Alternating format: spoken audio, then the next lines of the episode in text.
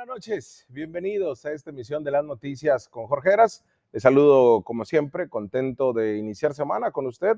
Iniciamos con el pie derecho, con la información, con todo el análisis que tanto nos gusta en este periodismo de soluciones al cual hemos apostado desde hace pues ya más de dos años.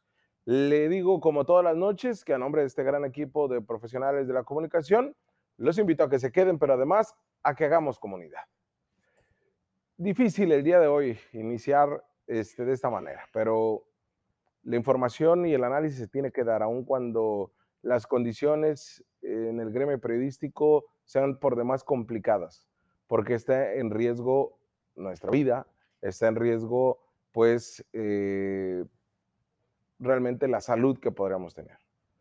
No se mata a la verdad matando periodistas. Esta frase se ha convertido en una máxima en la exigencia al gobierno y a las fiscalías que investiguen, que no revictimicen, pero sobre todo que no queden impunes los delitos contra periodistas, especialmente cuando hablamos de asesinatos.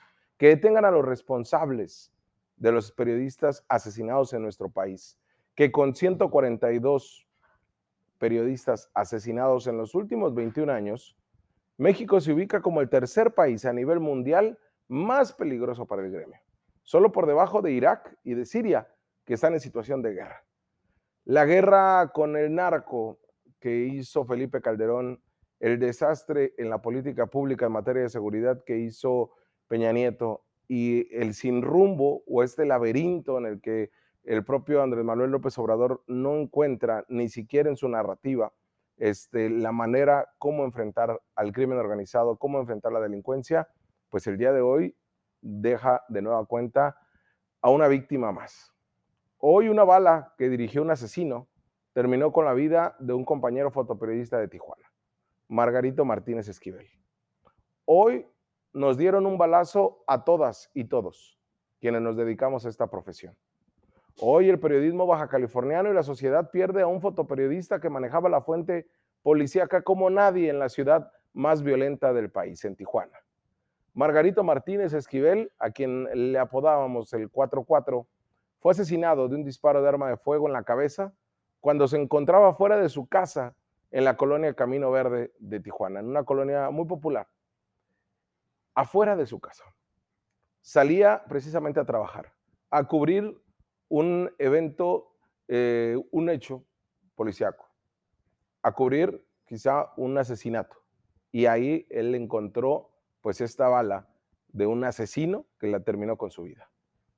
Martínez Esquivel, quien consideraba estar en riesgo su integridad física y era beneficiario del mecanismo de protección a periodistas de Baja California y estaba en proceso de análisis su incorporación al mecanismo de la Secretaría de Gobernación, el mecanismo federal, porque fue confrontado el 13 de diciembre del 2021 por un ex policía que tiene una página de noticias en Facebook, de esas que abundan en Tijuana.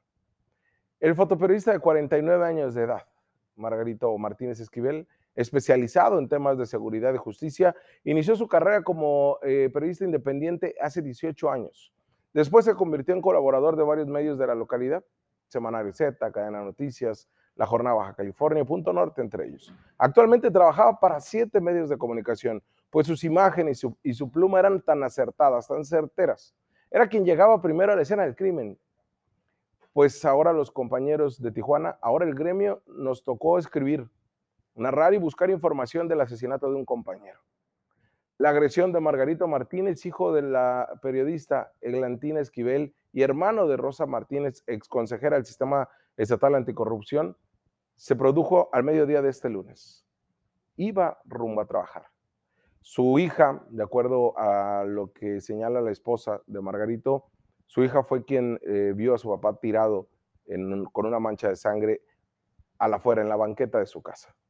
Escucharon solamente los disparos y alcanzaron a, a salir.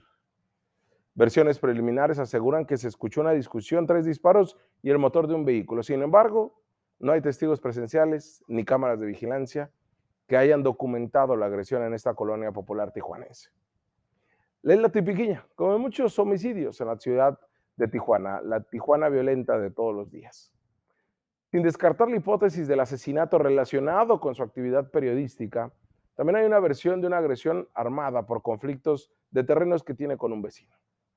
El movimiento Yo sí soy periodista de Tijuana se pronunció por los resultados de la investigación de la Fiscalía General del Estado para dimensionar el asesinato de uno de sus integrantes, por lo que fijarán un plazo perentorio para conocer los avances y no descartaron ninguna hipótesis. El día de mañana, a las 10 de la mañana, se van a manifestar compañeros de Tijuana en las oficinas de la Fiscalía. Por su parte, la Comisión Estatal de Derechos Humanos lamentó el asesinato de Margarito Martínez y exigió su esclarecimiento. El comisionado Miguel Mora reiteró que es imperativo que se realice un proceso expedito del caso, ya que cualquier ataque a un periodista constituye un atentado a la libertad de expresión y al derecho de usted de estar informado. Por su parte, también la gobernadora Marina del Pilar condenó el asesinato del fotoperiodista. Confió en que la fiscalía resuelva este lamentable hecho y que no quede impune. Mientras el gremio periodístico se acercaba con la familia de Margarito, continuábamos incrédulos con lo que estaba pasando eh, y además se le planteaba a la fiscalía que el caso no quedara impune, porque para los que nos dedicamos a esto y sabíamos del gran trabajo de Margarito, pues estábamos en una especie de shock, porque como les digo, hoy nos dieron un balazo a todas y todos. Pues mientras todo eso pasaba, la Secretaría de Seguridad Pública de Tijuana, de manera irresponsable, como ya ha sido una costumbre, sacó un comunicado de prensa innecesario en el que adelantó que los primeros datos señalan que podría tratarse de problemas personales entre vecinos. Hágame el favor. Advirtió que la fiscalía, pues es la encargada de realizar la investigación, entonces, ¿para qué diablo se mete?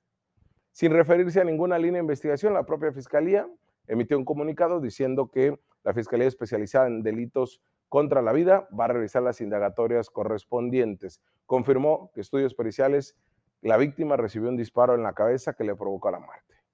Mire, para dimensionar el tema de los asesinatos a los compañeros periodistas. A nivel América, todo el continente, México es el número uno de la lista, con 37.9% de los asesinatos de periodistas cometidos en el continente en las últimas dos décadas. Registros de organizaciones de la sociedad civil, entre ellos artículo 19, indican que 2017 fue el año más letal para el gremio en México, con el homicidio de 12 comunicadores y comunicadoras. Entre las víctimas de ese año destacan los periodistas Javier Valdés, Miroslava Brecht, de la jornada, Cecilio Pineda y Cándido Ríos, mientras que en 2016 hubo 11 asesinatos. 2019 se reportaron 10 homicidios en contra de compañeros del gremio periodístico, la misma cifra que en 2010, 2008 y 2006. En 2020 las organizaciones dieron eh, cuenta de seis comunicadores asesinados en 2021, seis víctimas también. Respecto al medio de comunicación, se sabe que el 58% de los compañeros periodistas víctimas de asesinato laboraban en un impreso, periódico, 17% en internet, 17% en radio y 6% en televisión. Veracruz es la, más, eh, la entidad más riesgosa para ejercer el periodismo, pues del 2000 al 2021 hay más de 30 hay 31 comunicadores asesinados por su labor. Por tema de cobertura, la mayoría de las víctimas cubrían tres fuentes, seguridad y narcotráfico, política y la nota roja. Hoy asesinaron a Margarito Martínez de Tijuana. Hace una semana en Veracruz al periodista José Luis Gamboa. Esto ya no es que se haya salido de control es que está una crisis de seguridad en la cual los periodistas no estamos exentos por nuestra labor misma de informarle a usted puntualmente sobre los diferentes temas. Más allá de la incomodidad que causa en el sector público, en el político, el crimen organizado ha visto la manera de asesinar a periodistas y que todo quede impune. El nivel de efectividad de las fiscalías, tanto de la Fiscalía General de la República como de las locales, es pésimo, es pírrico. La, la impunidad se mantiene en el 99% de los asesinatos. Lo peor del caso es como lo hizo la Secretaría de Seguridad Pública de Tijuana, que ha sido una constante de muchas corporaciones policíacas y de Procuración de Justicia, revictimizar a la víctima eh, y atender un tema que tienen que investigar y fincar responsabilidades.